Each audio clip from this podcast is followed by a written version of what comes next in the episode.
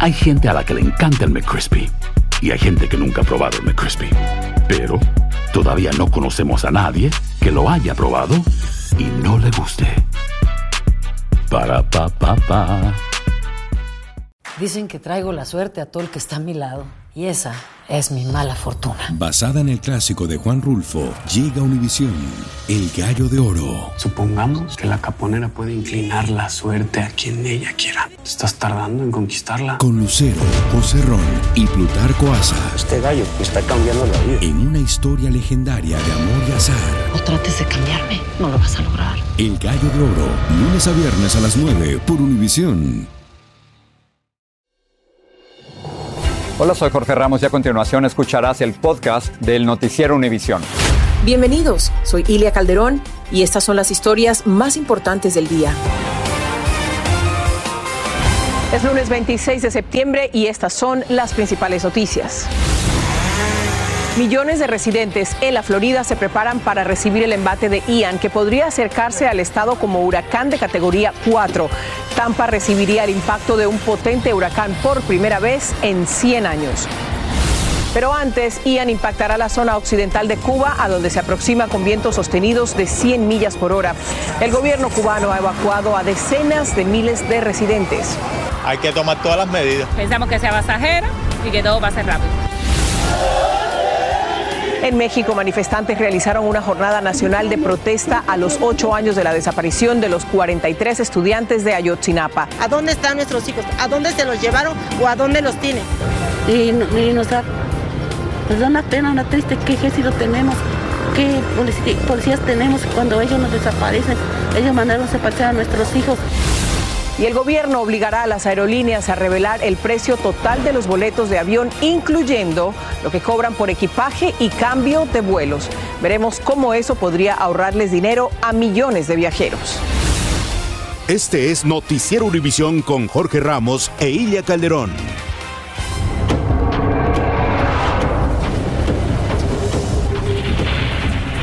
Muy buenas noches. El huracán Ian se está fortaleciendo a medida que se acerca a la región occidental de Cuba, Ilia. Se pronostica que se convierta en un poderoso huracán de categoría 4 con vientos sostenidos de 140 millas por hora cuando se aproxime a la costa oeste de la Florida este miércoles o jueves. Así que tenemos una amplia cobertura de equipo sobre la amenaza que representa Ian y comenzamos con la meteoróloga Jessica Delgado, quien se encuentra en Sarasota, una de las ciudades de la Florida que sentirán el impacto de Ian. Vamos directamente con Jessica. Cuéntanos lo último sobre la trayectoria de Ian. Jessica, adelante.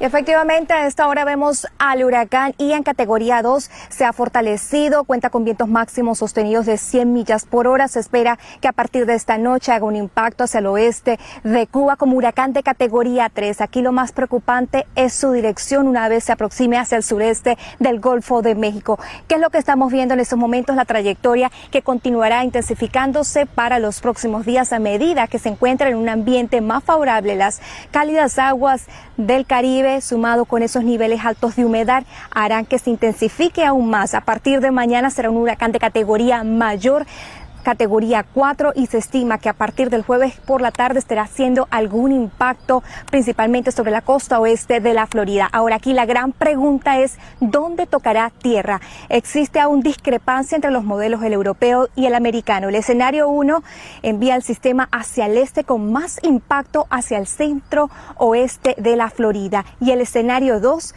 envía al sistema hacia el oeste con un mayor impacto sobre el panhandle de la Florida. El riesgo de marejada ciclónica, observen, entre más hacia el norte, la costa oeste de la Florida, usted viva, va a recibir entre 5 hasta 10 pies de marejada ciclónica, mientras más hacia el sur, menos marejada ciclónica se espera. También estamos hablando de avisos y advertencias que se han emitido. Aviso por huracán para partes de la costa centro-oeste de la Florida. Vigilancia de huracán para el suroeste de la Florida y también una vigilancia de tormenta tropical para la costa noroeste de la Florida, incluso también una vigilancia por tormenta tropical para la costa este de la Florida. Así que definitivamente no solamente vamos a estar hablando el riesgo de marjadas ciclónicas, sino también el riesgo de inundaciones donde se pueden estimar alrededor de 20 pulgadas. Aquí donde nos encontramos en Sarasota, a partir de mañana van a comenzar las evacuaciones. Así que es muy importante que usted y su familia permanezcan a salvo y continúen siguiendo todas las directrices que sus autoridades locales les están dando. Así que si usted tiene que evacuar, revise su zona donde vive, evacúe inmediatamente porque estamos hablando de un poderoso huracán que pudiera llegar a categoría 4, a pesar de que se espera que una vez se acerque y casi toque tierra, se debilite va a traer efectos devastadores. Así que le pido que se mantengan a salvo y por supuesto nosotros continuaremos desde aquí trayéndole minuto a minuto toda la información tras el paso del huracán Ian. Por ahora regreso con ustedes. Jessica, muchísimas gracias. Los pronósticos sugieren que las ciudades de Tampa y San Petersburgo estarían entre las primeras en sentir la furia de Ian. Ninguna de las dos ha sufrido el impacto directo de un huracán desde 1921. Así que las autoridades planean evacuar a cientos de miles de personas que viven en zonas vulnerables y muchos residentes se están movilizando para proteger sus vidas y sus propiedades. Vilma Tarazona está en Tampa. Mientras el huracán Ian continúa avanzando y fortaleciéndose, los pronósticos sugieren que será muy potente cuando ataque la costa oeste de la Florida. Tampa está en su cono de impacto y se alista para recibirlo. Los residentes se volcaron a las tiendas para abastecerse de lo necesario. El agua fue lo primero que se agotó. En algunos lugares tampoco hay gasolina. Ya la mayoría tú vas a Walmart, no tienes nada. Estoy tratando de comprar la comida más rápida que pueda hacer para los niños. Eh, necesitaba comprar agua, no hay. Eh, trataré de buscar por algún otro lugar a ver si encuentro. Los residentes fueron en busca de bolsas de arena para proteger sus viviendas de las inundaciones. Estoy preparándome, pues tomando las medidas preventivas, buscando arena, por si acaso hay mucha lluvia para que no se me meta el agua dentro de la casa. Mi esposo en la casa está poniendo los hoyitos para los boards para asegurarnos que si se necesita poner al último minuto ya están listos así. This is a really, really big hurricane at this point. Uh, the diameter, uh, the, the width of it's about 500 miles wide. Este es un huracán realmente grande con un diámetro de 500 millas. El estado activó por lo menos a 2.500 miembros de la Guardia Nacional. Sí, FIMA ya tiene por lo menos 4.000 reservistas que están listos para apoyar al Estado, pero lo más importante en este momento es que cada familia, cada persona se prepare. La alcaldesa de la ciudad dijo que is going to be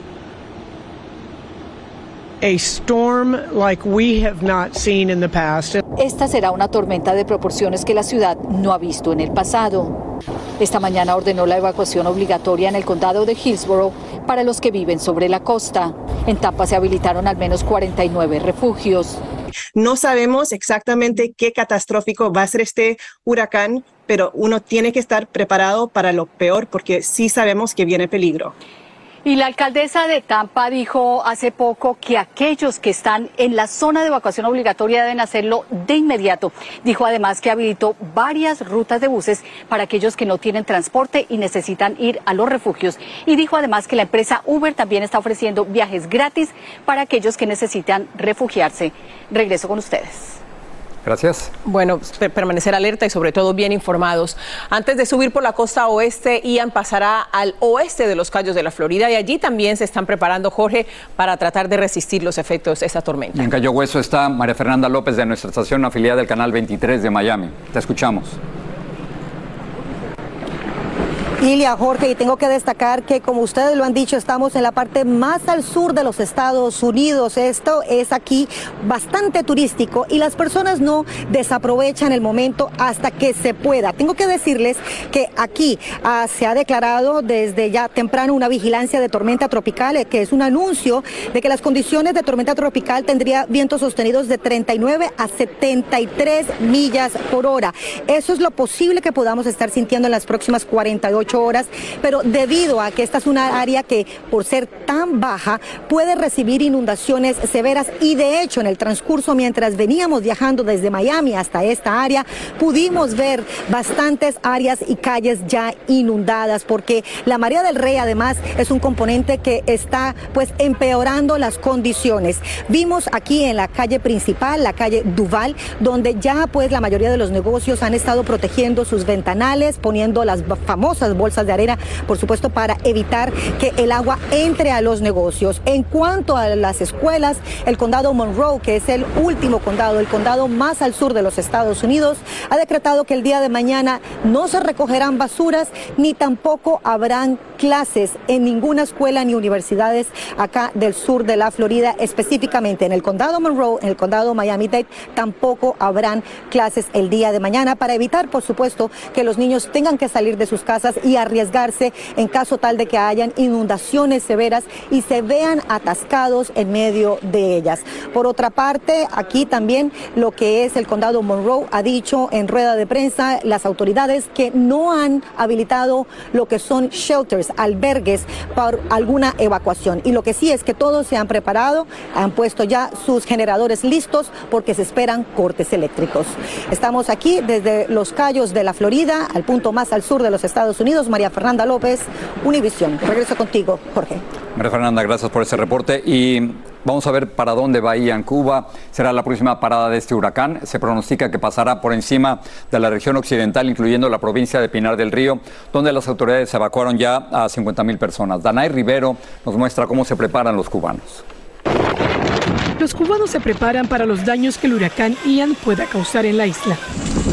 Los pescadores sacan con grúa sus pequeñas embarcaciones de las aguas de la bahía de La Habana y las trasladan a tierra firme para evitar los estragos que la furia de la madre naturaleza les puede ocasionar.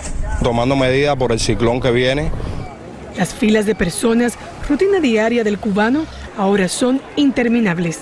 Decenas de ciudadanos tratan de conseguir artículos de primera necesidad y algo de lo poco que encuentran de alimentos. Y tomar la medida de agua, lubrillante y todas las cosas esas para, para poder cocinar, poder, porque se va la corriente.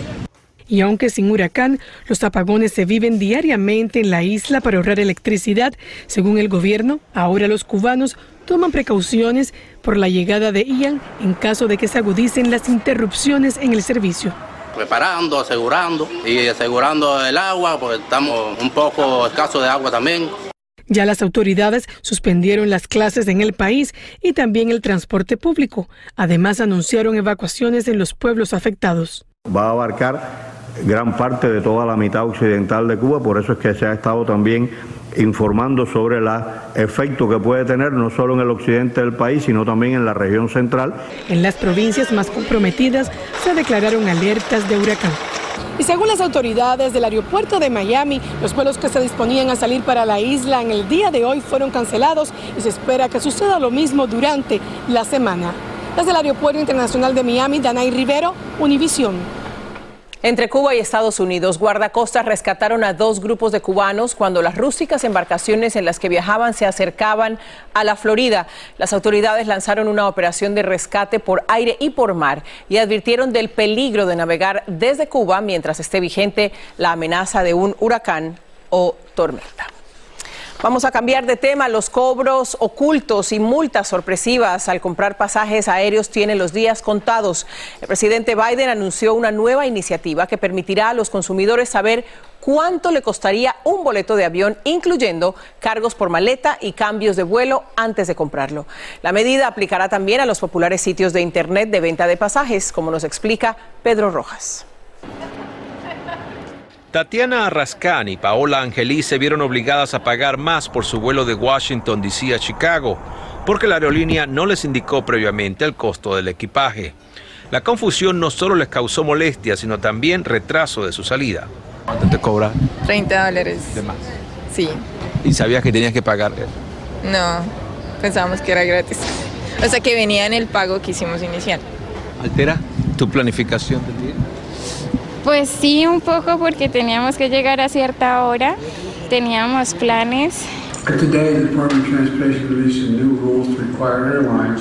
El presidente Biden anunció una nueva regla que permitirá a los consumidores saber al detalle el costo de un pasaje aéreo antes de hacer la transacción, incluyendo equipaje, reprogramación y cancelación de vuelo.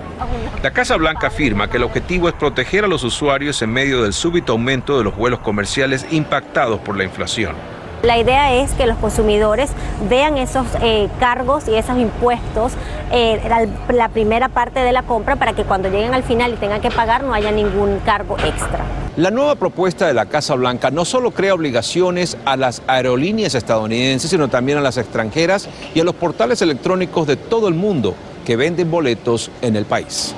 Tatiana y Paola ya celebran el anuncio. Y uno pues se puede proyectar, bueno, si me pasa esto, tengo un presupuesto, no lo tengo. La verdad sí es justo y necesario que se realizara desde hace mucho tiempo, puesto porque digamos ahorita presenta mucha desinformación y uno como viajero se queda como que y ahora cuánto me costará.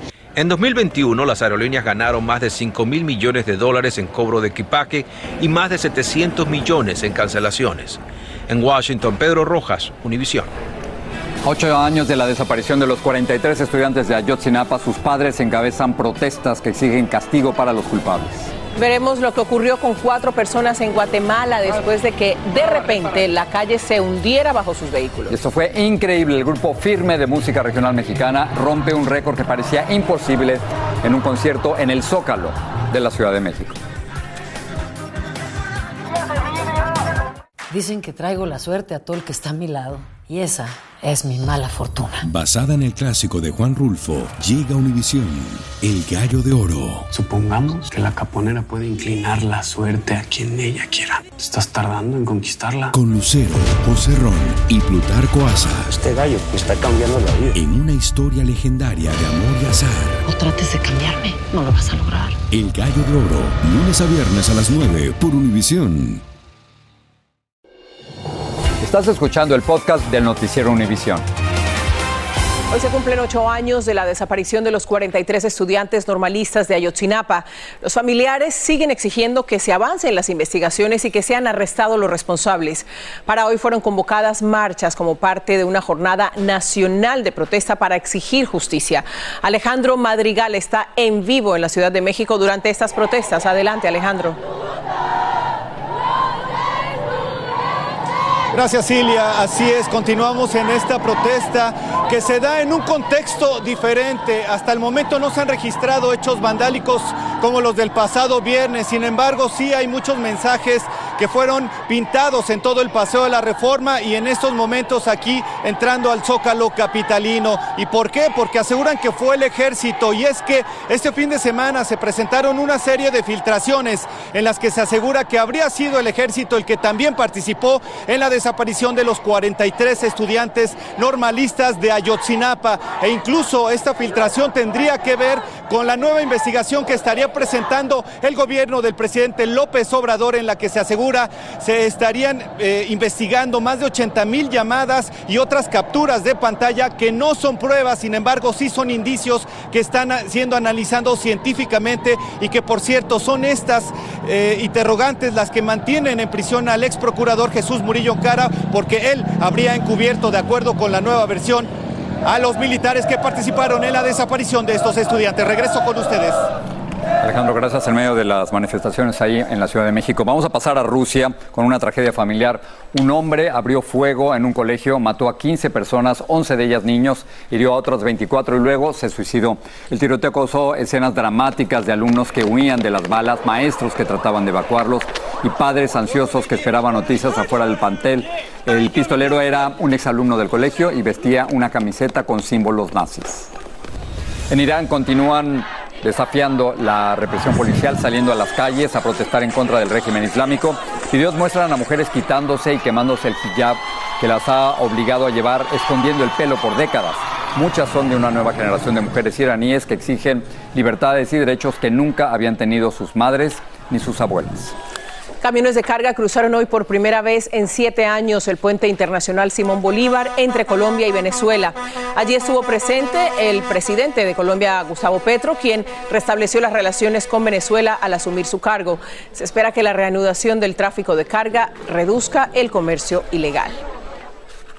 Cuba legalizó el matrimonio igualitario al aprobar el nuevo código de familia que también permite que las parejas gay adopten hijos. El Consejo Electoral de la isla dice que la mayoría de los cubanos que votaron favorecieron la medida en un referendo. El nuevo código de familia también amplía la protección de las mujeres, los niños y los ancianos. Los bomberos de Guatemala rescataron a cuatro personas cuyos vehículos cayeron en un socavón que se formó en la capital de este país. Tres de los heridos viajaban en un auto y el cuarto conducía una motocicleta. Según las autoridades, fueron las intensas lluvias las que provocaron dos hundimientos de hasta 20 pies de profundidad. Vamos con León, nos cuenta lo que preparan para esta noche en la edición nocturna. Gracias, Silvia. Amigos, buenas tardes. Como sabemos, el huracán Ian se sigue fortaleciendo. Se pronostica que va a azotar Cuba como huracán categoría 3, pero peor será para el oeste de la Florida, pues se cree que se intensificará en el Golfo de México y va a impactar a Tampa y San Petersburg como un destructor huracán categoría 4. Esta noche tenemos más información sobre la trayectoria de este tan peligroso huracán. Y realizan una vigilia en la ciudad de Oak Forest, en Illinois, para recordar a una madre hispana y dos de sus hijos asesinados a balazos en un incidente tremendo de violencia doméstica. Eso y más, hoy por la noche. Ahí estaremos. Ahí te vemos, León. Buenas noches. Muchas gracias. Ahora sí llegó la fecha escogida por la NASA para demostrar su capacidad y nuestra capacidad de defensa de nuestro planeta. Una nave espacial de la agencia se estrella deliberadamente contra un asteroide llamado Dimorphos. Ahora bien, la misión denominada DART pretende comprobar si este tipo de impacto puede desviar un asteroide que suponga una amenaza para nuestro planeta. DART tiene el tamaño de un autobús escolar y ha estado viajando durante mucho tiempo en el espacio, desde noviembre del 2021, y es importante destacar que la nave es unas 100 veces más pequeña que Dimorphos, de modo que no es capaz de destruir totalmente el asteroide. Sin embargo, el impacto hace que la trayectoria del asteroide se desvíe, y esto ocurre a unos 6.800.000 millas de la Tierra. Al regresar, el récord que batió el grupo firme en el Zócalo de la Ciudad de México. Sigue este podcast en las redes sociales de Univision Noticias y déjanos tus comentarios. Vamos a regresar a Sarasota, donde está la meteoróloga de Univisión, Jessica Delgado, con lo último de Ian. Te escuchamos, Jessica, adelante. Y aquí lo más preocupante es que una vez transite por el Golfo de México, su paso va a ser muy lento. Es un sistema donde sus vientos huracanados se extienden a 15 millas desde el centro y los vientos de tormenta tropical se extienden a 145 millas fuera del centro. Además, la marejada ciclónica pudiera llegar hasta 10 pies y los acumulados de lluvia pudieran llegar hasta las 20 pulgadas. Así que definitivamente es una situación muy devastadora la que van a estar experimentando los residentes de la costa oeste de la Florida para los próximos días. Seguimos pendientes. Muchas gracias, Jessica. Y vamos a terminar con otra cosa. Vamos a, un récord de asistencia en el Zócalo de la, de la, capital mexicana que no tiene nada que ver ni con política ni con fútbol, sino con música. Bueno, Jorge, se trata del grupo musical regional Firme que congregó a unas 280 mil personas en un concierto histórico para la banda porque además fue su debut en esta emblemática plaza. Y como ocurre en todo evento multitudinario, también hubo emergencias y anécdotas, como nos va a contar Iván Macías. Cargado en una camilla, aparentemente inconsciente, este hombre no pudo escuchar más el histórico concierto que rompió récord de asistencia en la Plaza de la Constitución. Fue uno de los 250 heridos durante la presentación masiva y gratuita del grupo Firme en la capital mexicana, que desde temprano fue difícil de contener, como se observa en estas imágenes en las que miles de personas pasan por encima de las vallas para tener un lugar cerca del escenario. ¿Qué pasa, señora? Yo, yo perdí a mi familia. Desde un edificio se observa claramente a los admiradores del grupo que en segundos se abrieron paso. Otros corrían por conservar su lugar en una fila interminable de varios días de espera para poder ingresar al concierto. Pasada esta incursión, las autoridades reforzaron su presencia y endurecieron las revisiones en las entradas. Finalmente se batió el récord con más de 280 mil personas que llenaron la Plaza de la Constitución y las calles aledañas. Gracias por este nuevo récord que estamos logrando acá en el Zócalo. A pesar de las restricciones, los asistentes se las ingeniaron para burlar la seguridad y pasar de forma furtiva botellas de alcohol y cerveza, o como esta mujer, que se mantuvo 10 horas cargando a su bebé y aún le quedaban energías para bailar. La histórica presentación duró tres horas y destronó los récords de otros grandes, como Vicente Fernández, quien en 2009 reunió a 219 mil personas, también a Justin Bieber, Shakira y Paul McCartney. Pero Gabriel, quien vino al concierto con su familia, no pudo quedarse por un apuro inoportuno. Tuvimos que irnos porque quería orinar, pero no podía llegar a un baño, porque pues, toda la gente que había. Mientras tanto, decenas de trabajadores retiran el enorme escenario que utilizó el grupo para romper el récord de asistencia en la máxima plaza pública del país. En Ciudad de México, Iván Macías, Univisión. Wow, qué manera de llegar al Zócalo. ¿eh? 280 mil personas. Gracias, buenas, Buenas noches. noches. Es el principio. Porque lo mejor, Esto no se va a quedar así. lo más impactante, ¿Por qué? Soy tu madre. Esta mujer me robó. Por favor, abre tus ojos. está por venir en ¿Entendiste? Tu vida es mi vida. De lunes a viernes a las 8 por Univisión. Y eso sí que amerita un brindis, ¿no crees?